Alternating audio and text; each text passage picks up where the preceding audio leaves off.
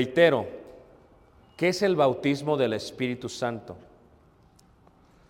Antes del día del Pentecostés o la fiesta del Shabbat o la fiesta de las semanas, solamente ciertas personas recibían el Espíritu Santo. Esta idea de que todo el pueblo recibiera el Espíritu Santo era algo totalmente nuevo y prometido por el profeta Joel. Antes, ¿quién recibió el Espíritu Santo? Juan el Bautista. ¿Quién recibió el Espíritu Santo? Los profetas. ¿Quién recibió el Espíritu Santo? Los reyes de Israel, los que hicieron la voluntad de Dios. Pero este bautismo del Espíritu Santo es la promesa de que recibirían el don del Espíritu Santo. ¿Por qué era necesario? Porque como toda la doctrina, porque toda la fe en Dios, porque toda la palabra todavía no se había recopilado, era necesario que hubiese entre ellos miembros de la iglesia que la pudiesen enseñar. Qué bueno hubiera sido y qué bueno sería que yo dijera, les voy a pasar todo el conocimiento de Dios en este momento y se los doy. Pues ya vámonos, acabamos el seminario. En aquel tiempo necesitaron el don del Espíritu Santo para hablar lo que correspondía al Espíritu Santo. Ahorita no se pueden acordar, ahorita no lo pueden sobrellevar, dijo Jesús. Pero viene el Espíritu Santo, el Espíritu de paz, el Espíritu de verdad, y los va a guiar a toda la verdad. ¿Me entienden? Entonces, el bautismo del Espíritu Santo es el recibir el don del Espíritu Santo. ¿Cuándo ocurre esto? El día del Pentecostés. Antes de eso, solamente gente selecta lo recibía. Ese día llegó la promesa del bautismo del Espíritu Santo. Cuando está en el aposento alto, dice que vino un fuerte viento, o como un fuerte viento, y que sobre ellos se pusieron fuego, que eran como lenguas de qué? De fuego. Y empezaron a hablar. Y los que los oían, los oían en su idioma, en 19 idiomas más, y dialectos. Dicen, él habla y yo escucho. Yo de esto he hecho muchos ejercicios y lo he hecho antes eh, para que entiendan. Si yo de pronto cambio el chip and I decide to preach in English, you guys will not know what I'm talking about. A ver quién me entendió. Exactly. Porque cambié el chip. Pero imagínense tú que yo hablara en inglés, and then I start talking in English, and then we're talking about this doctrine, y que ustedes entiendan en español lo que digo. Eso fue lo que pasó el día del Pentecostés. Y no solamente en un idioma, en 19. Y luego dijeron ellos, ¿qué haremos? Arrepentíos y bautícese cada uno para el perdón de qué? De pecados. Ve la diferencia. El bautismo en el Espíritu Santo no es, ya me convenció Dios y ya me arrepentí. No confundas el bautismo del Espíritu Santo con el arrepentimiento. Son cosas distintas. Ellos erran de esa manera. Y dicen, es que a ti no, te has baut- al bau- el Espíritu Santo no te ha bautizado, por eso todavía eres un incrédulo. No. Por eso todavía sigues pecando. No. Sigue pecando porque no se arrepintió. O sigue pecando porque no tiene la capacidad de hacer frutos dignos de qué? De arrepentimiento. Y le echa la culpa a los demás. Como aquel que dice, "Eh, no entendí, hermano. ¿De veras no entendiste? ¿Cuánto tiempo me tienes predicando lo mismo y todavía me sales con que no entendiste? Si entiendes, pero no lo has querido qué? Hacer. ¿O tú crees que el hermano que vino a Cristo no entiende que la idolatría está mal? Pero la sigue haciendo, ¿por qué? ¿Y cómo anula? No, hermano, es que me falta sabiduría. No, como nuevo miembro, se acaba. O sea, donde hay dos o tres reuniones, ahí está Cristo. ¿No entiendes esto? No es que no me congrego, ¿por qué? Es que no entiendo. ¿De veras? O sea, ¿no lo entiendes? O sea, seamos honestos. Simplemente nos gusta vivir más conforme nuestra carne y nos gusta priorizar otras cosas. Este es el bautismo del Espíritu, ¿qué? Santo. Entonces ya llevamos hasta ahorita, una vez más, hermanos. ¿Llevamos cuántos? Cuatro. Uno, Antiguo Testamento. Dos, ritual judío. Tres, Juan el Bautista. Cuatro. Ahora va cinco, ¿ok? ¿Listos? Cinco. Este bautismo tiene que ver, como dice ahí en Mateo, en el capítulo 3, esta es una gran diferencia. Bautismo significa inmersión o sumergir. Y dice aquí, 3.11, yo a la verdad os bautizo en agua para arrepentimiento, pero el que viene tras mí, cuyo calzado yo no soy digno de llevar, es más poderoso que yo, él os bautizará, los va a sumergir en Espíritu Santo y qué? Y fuego. Ve el contexto. En la Biblia, como nuevo miembro de la iglesia, entiende lo que te voy a decir, ¿ok? Dice el hermano, yo voy a hacer lo que me diga la Biblia. Y voy a orar, Señor, lo que digas tú hago. Abre la Biblia, dice, y Judas se ahorcó. ¿Me tengo que ahorcar? No, escucha. Cuando tú lees la Biblia, lees el texto, lees el contexto y así no lo agarras de pretexto. ¿Me entendieron? Ve. Él los bautizará en el Espíritu Santo, dice, y fuego. Si tú te quedas ahí, ah, entiende que la separación de la Biblia, los capítulos fueron separados mil años después de Cristo y los versículos trece siglos después de Cristo. ¿Sabías tú eso? Antes cuando lo leía la gente era toda la Biblia, no es como que busquemos Mateo 3:11, eso vino mil años después, porque era más fácil situar. Pero cuando leían en la antigüedad era todo. O imagínate tú que veas una novela y, y que diga el ese, te voy a besar, ya, y te vas. No, tienes que ver el contexto.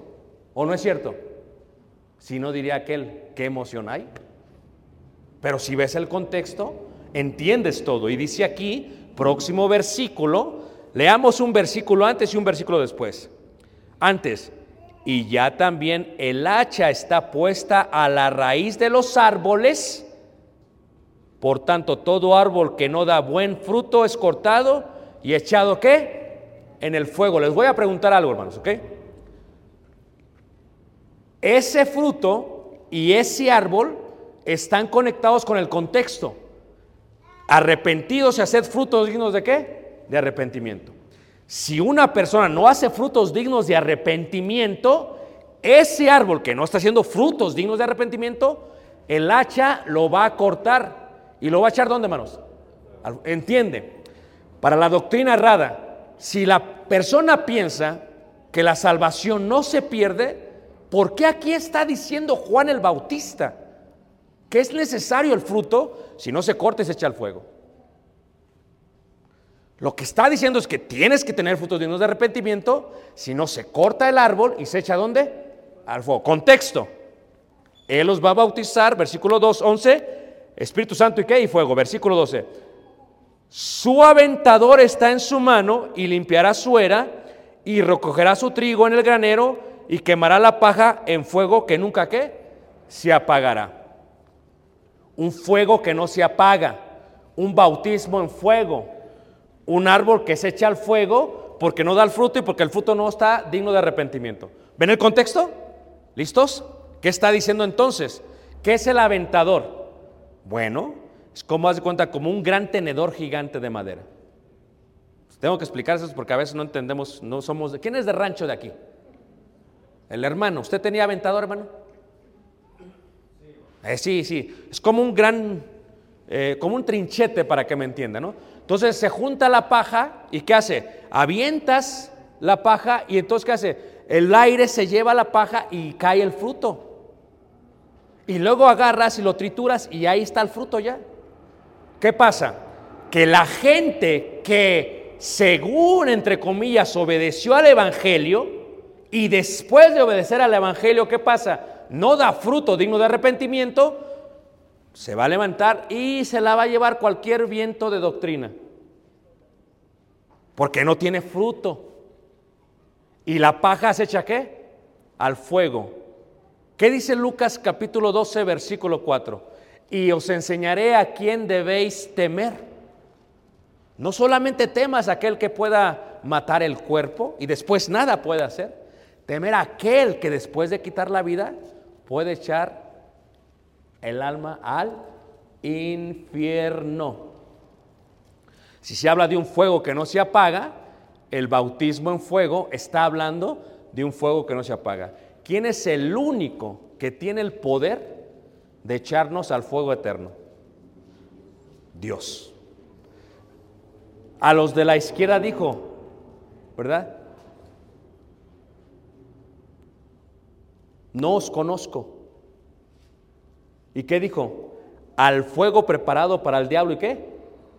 Ahí tú crees que va a ser como que entro aquí y nada más me llega el fuego aquí. No.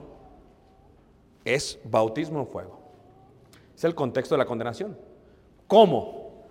Porque el árbol no tiene fruto. ¿De qué? De arrepentimiento. Se corta y se echa ¿dónde? Al fuego. ¿Y quién tiene ese poder? Jesús. Jesús. Obedecer al Evangelio requiere responsabilidad del que obedeció. Dice, híjole hermano, no sabía tanto, como que ya me dio miedo, mejor no hubiera obedeci- obedecido. Pero ahora es miembro de la iglesia. ¿O no es cierto? Es como dice aquel, no, si hubiera sabido. No, no, espérate. O pon atención. ¿Qué pasa? Está ahí la hermana, porque aquí ve algunas, bien embarazada. Bien contenta, ¿a poco no? Ahora, bien contenta, pero, a ver, ¿es mucha responsabilidad, hermanas? ¿Se le va a quitar la sonrisa? Y feo, ¿o no es cierto? Si alguno quiere seguirme, toma su cruz. ¿Tú crees que después de la resurrección no va a ser fácil cargar la cruz de Cristo? No. No. Dice, si a mí me aborrecieron, a ustedes los van a aborrecer. Veíamos ayer, ellos, como ven que no corréis en el mismo desenfreno de disolución, los van a ultrajar. O sea, hermano, bienvenido a la realidad.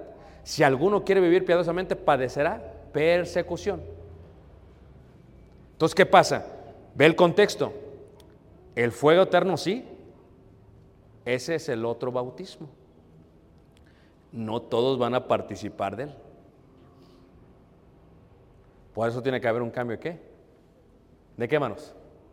De vida. Si no hay fruto digno de arrepentimiento, ¿qué va a pasar? ¿Qué va a pasar? Imagínate, y hay gente que enseña que no debe de haber. Ahora, vemos después de esto el próximo bautismo, que es el bautismo qué? El bautismo que enseñó el Señor Jesucristo. A ver, de memoria.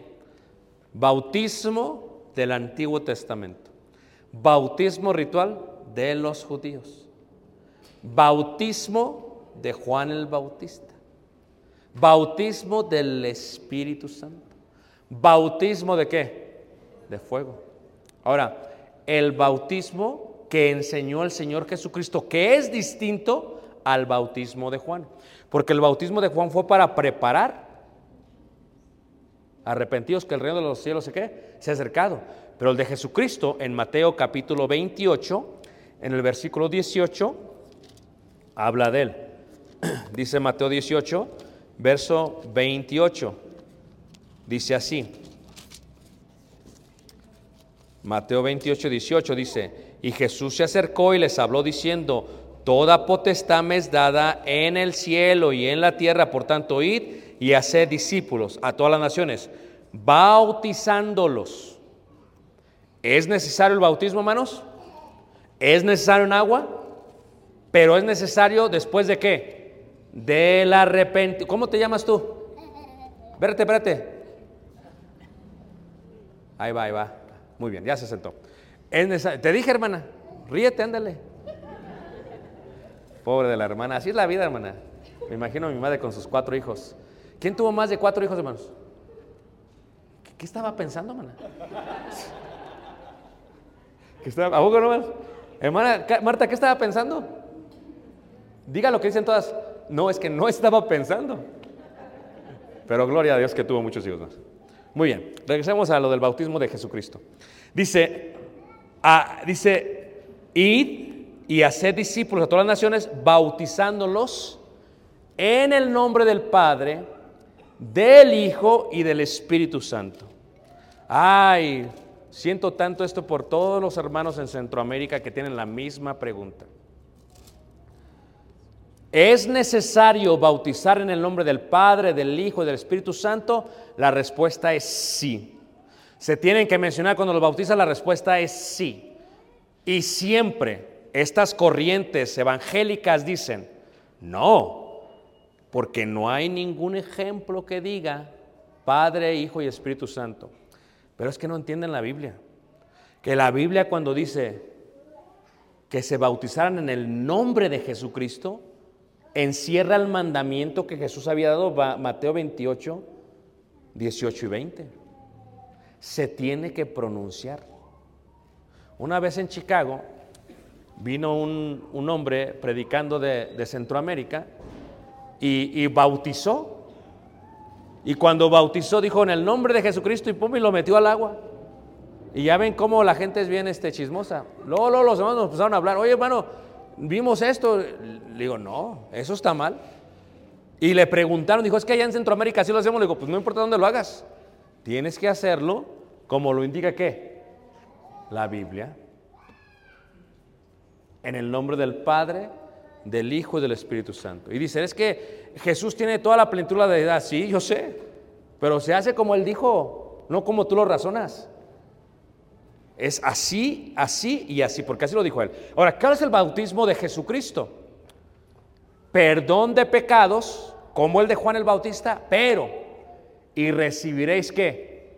El don de qué? Del Espíritu Santo. Dice así, en Hechos capítulo 2, en el versículo Hechos 2, hay muchos hermanos que están aquí que tienen mucho tiempo en el Evangelio.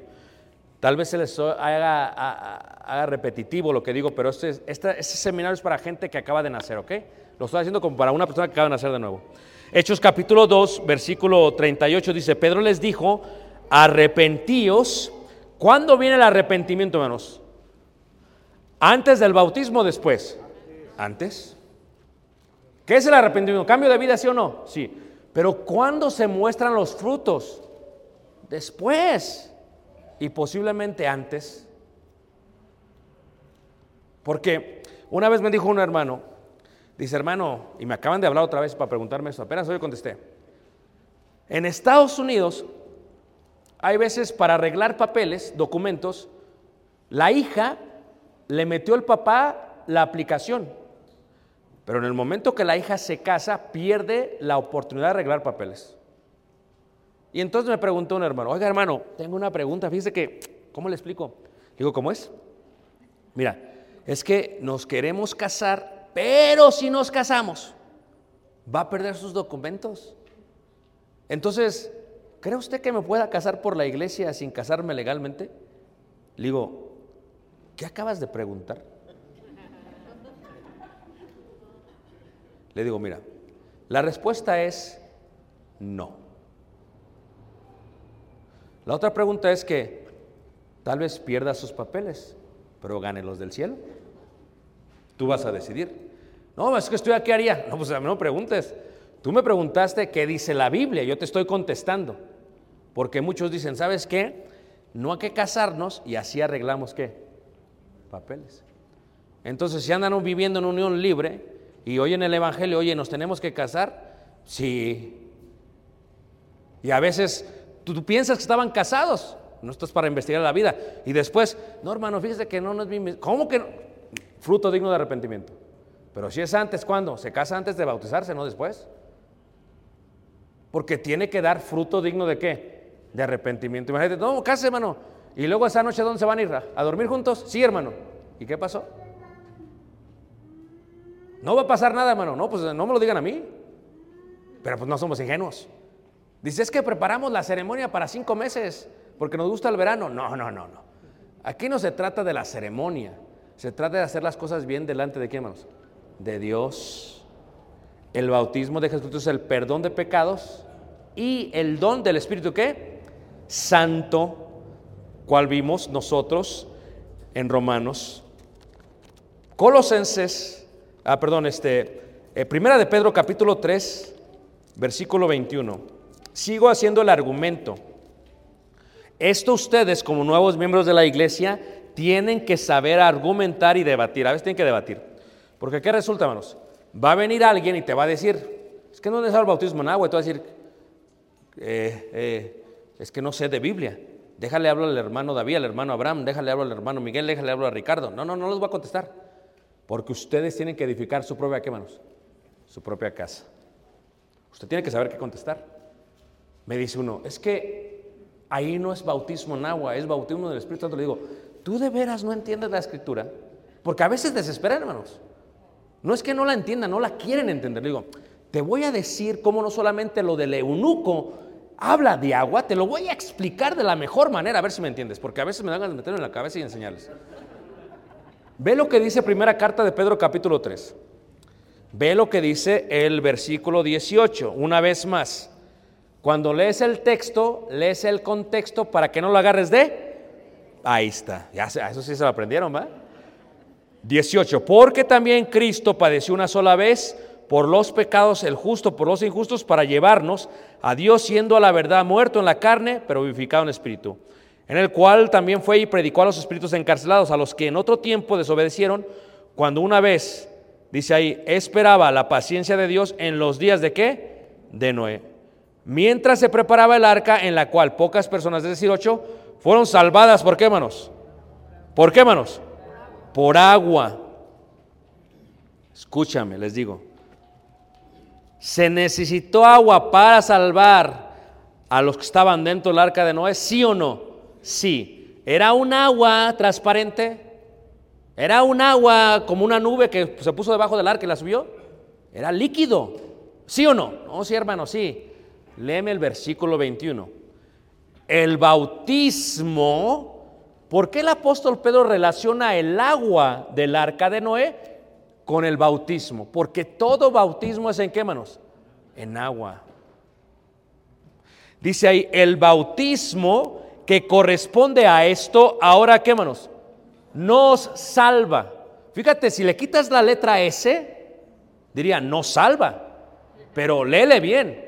¿Nos qué? Salva. ¿Necesitas el bautismo para la salvación?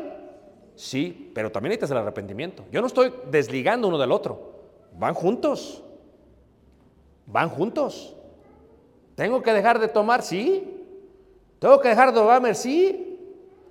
O sea, pero no quiere decir que después que lo hagas no te va a temblar el cuerpo. O sea, el homosexual no va a dejar de sentir la inclinación en el bautismo.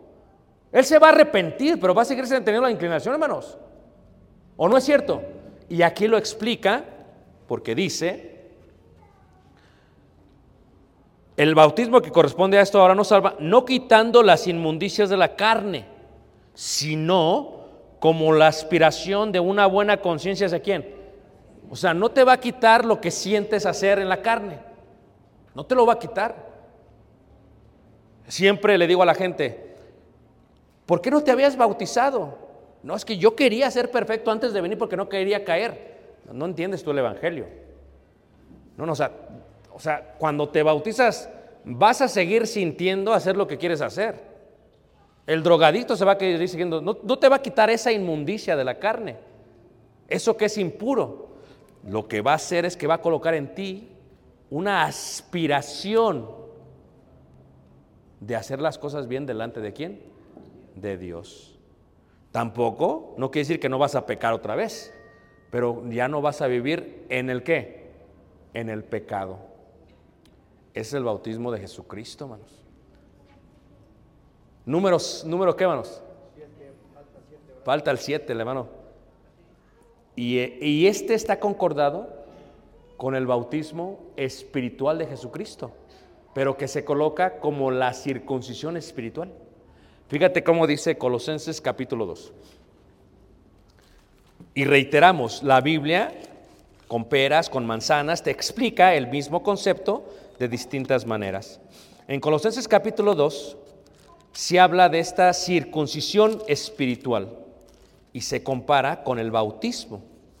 Fíjate cómo dice Colosenses capítulo 2. Colosenses capítulo 2. Dice así la palabra de Dios. Colosenses capítulo 2, en el verso 11. En él también fuiste circuncidados con circuncisión hecha? De mano. ¿Qué es la circuncisión? ¿Quién no sabe qué es la circuncisión? ¿Quién no sabe? ¿Todos saben? Eh, por el hermano lo voy a decir, porque el hermano no sabe. Cuando nacemos los varones, tu parte genital tiene una piel que cubre la cabeza de tu parte genital. A esa piel se le llama prepucio. El judío tenía ordenado que a los ocho días se cortara el prepucio. Y todos los judíos tenían una señal física entre el pacto de ellos con Dios y era la circuncisión. ¿Qué se hacía con ese prepucio? Se tira. No se queda ahí, pues no se pone de llavero, se tira. ¿Me entienden? Ahora, el bautismo que aplica la circuncisión espiritual dice, en la circuncisión de Cristo. ¿Cuál es la circuncisión de Cristo? Sepultados con Él en qué? En el bautismo, en el cual fuisteis también resucitados con Él, mediante la fe en el poder de Dios que le levantó de los muertos. Y a vosotros estando muertos en pecados y en la incircuncisión de vuestra carne, os dio vida juntamente con Él, perdonándoos todos los que pecados. ¿Cuál es la circuncisión espiritual? Lo que se corta de tu vida es la carne, es el viejo hombre. No te la vas a llevar de llavero. Imagínate tú que te hagas de llavero, tú te convertiste y lo traes de llavero. Es lo que estaba aplicando, dice, así como había una circuncisión física para los judaizantes, que lo querían aplicar a los cristianos, ahora hay una circuncisión espiritual para ti y para mí. Pero ¿cuántos de nosotros no queremos traer todavía el prepucio? Hasta de banda la tenemos aquí, mira. Porque los pensamientos son ajenos a la vida cristiana. Y uno tiene que echar toda la carne. ¿O no es cierto? Toda la carne. ¿O vas a dejar parte de la carne? Tenemos que echar todo el cuerpo pecaminoso, es lo que está diciendo ahí en los versículos. En el versículo 11 dice, en la parte final dice, al echar de vosotros el cuerpo pecaminoso, ¿qué? carnal, tienes que echarlo. Él es el, eso es el, es el bautismo en Jesús. Lo echas. No es como dicen algunos. No, no, lo vas a ir echando gradualmente. Imagínate tú los judíos que circuncidaran a los niños. Eh, traían al niño a los ocho días, lo vamos a circuncidar. Este, pero va a ser gradualmente. ¿eh? Le vamos a cortar una parte primero. La semana que viene le cortamos un poquito menos, así hasta que lo quitemos todo. O sea, di, di- por favor, hermanos, no hace sentido. Imagínate tú que alguien, un, un maestro del Evangelio le diga a alguien nuevo, ¿sabes qué? Vas a echar el cuerpo pecaminoso gradualmente. Porque como ellos batallan, quieren aligerar el Evangelio de Cristo en nosotros. Y unifica esto con la salvación, nunca se pierde. No, la salvación nunca la pierdes. Olvídate. ¿Qué tipo de vida va a vivir la persona? Eso no es el Evangelio de Cristo, menos. Eso es otro Evangelio. Reitero, como decía ayer, si nosotros somos iguales que antes, ¿a qué Evangelio obedecimos? ¿Qué prepucio echamos? ¿Qué cuerpo pecaminoso echamos? Imagínate, el- ¿se acuerdan de ayer de la historia? Entró a la banda, pero luego llegó el DJ. O sea, yo quiero que entiendas a qué, a qué puerco, qué puerco, qué puerco, qué puerco, qué cuerpo, ¿eh? ¿Qué, pu- qué cuerpo pecaminoso echamos. O sea, si yo antes me encantaban las tocadas, si estuviera en Perú diría las polladas. ¿Sabe por qué dicen las polladas? Porque venden pollo asado. De veras. Son tocadas como aquí, pero venden el pollo asado, dicen las polladas. Si me gustaba antes, imagínate que yo venga. Y como me gustaba antes, o sea, que el cuerpo pecaminoso, ¿qué pasaba? Pues entonces, híjole, es que me cuesta trabajo a mí. Entonces, a todos estos nuevos miembros de la iglesia, pues vamos a hacer una fiestecita para que, pues no me, no hace sentido, hermanos. O sea, ¿en qué mente cabe? Y, luego entramos en detalles. Imagínate tú, el predicador haciendo videos de TikTok con, con movimientos ah, lasciviosos. Viene la joven, vino a Cristo, ok. ¿Puedo seguir haciendo los videos? No. Porque el cuerpo pecaminoso lo tuviste que haber qué? Echado en, la, en el bautismo de la circuncisión espiritual. Pero ¿cuántos de nosotros no batallamos? Viene mi hijo, está con su noviecita en luna, en, en- en, este, en unión libre, y se bautiza. Y es que ya no se quiere bautizar. Déjanos vivir todavía en tu casa. No, En esta casa no apoyamos el pecado. Hagan las cosas bien, si no, no te apoyo. Pero luego viene el conflicto de intereses, hermanos. Es que es mi hijo. Y dice la hermana en gracia, es el favorito. ¿Cómo le puedo decir que no? Con el caso de la hermana Marta. Es la favorita. Cuando hay conflicto de interés, hermanos, uno enseña al nuevo miembro a echar el cuerpo pecaminoso de una forma parcial. Y se excusa diciendo, es que si no ella no va a venir a Cristo. O sea, ¿a qué tipo de evangelio va a venir? ¿Va a venir a un evangelio parcial o qué? ¿Tú crees que no sabe? Ahí el hijo, bien espiritual, y acostándose todos los días. Y tú ahí en la casa, ay Señor, perdónalos, por favor. Es lo que es. No es parcialmente. ¿Lo dejas o no lo dejas? Eh, no es como que no lo entiendo, hermano. Porque la circuncisión era todo. Y las doctrinas de bautismo son así. Bautismo del Antiguo Testamento. Bautismo ritual de los. Bautismo de Juan. Bautismo del Espíritu. Bautismo. Bautismo. Bautismo de la circuncisión espiritual. Levante la mano, ¿quién me entendió, hermanos? Lo importante es tenemos que cambiar. Como nuevo miembro de la iglesia, no puede seguir siendo igual. Ve la Biblia, todos los que vinieron a Jesús cambiaron sus vidas. Le dijo a la adúltera, vete y no peques qué más. Mateo dejó de ser publicano. Todos dejaron la vida de antes, pero sigues viviendo igual. ¿A qué Jesús sigues? ¿Qué evangelio recibiste? No. Somos distintos porque obedecimos al Evangelio de quién? De Cristo. Levanten la mano, ¿quién me entendió, hermanos?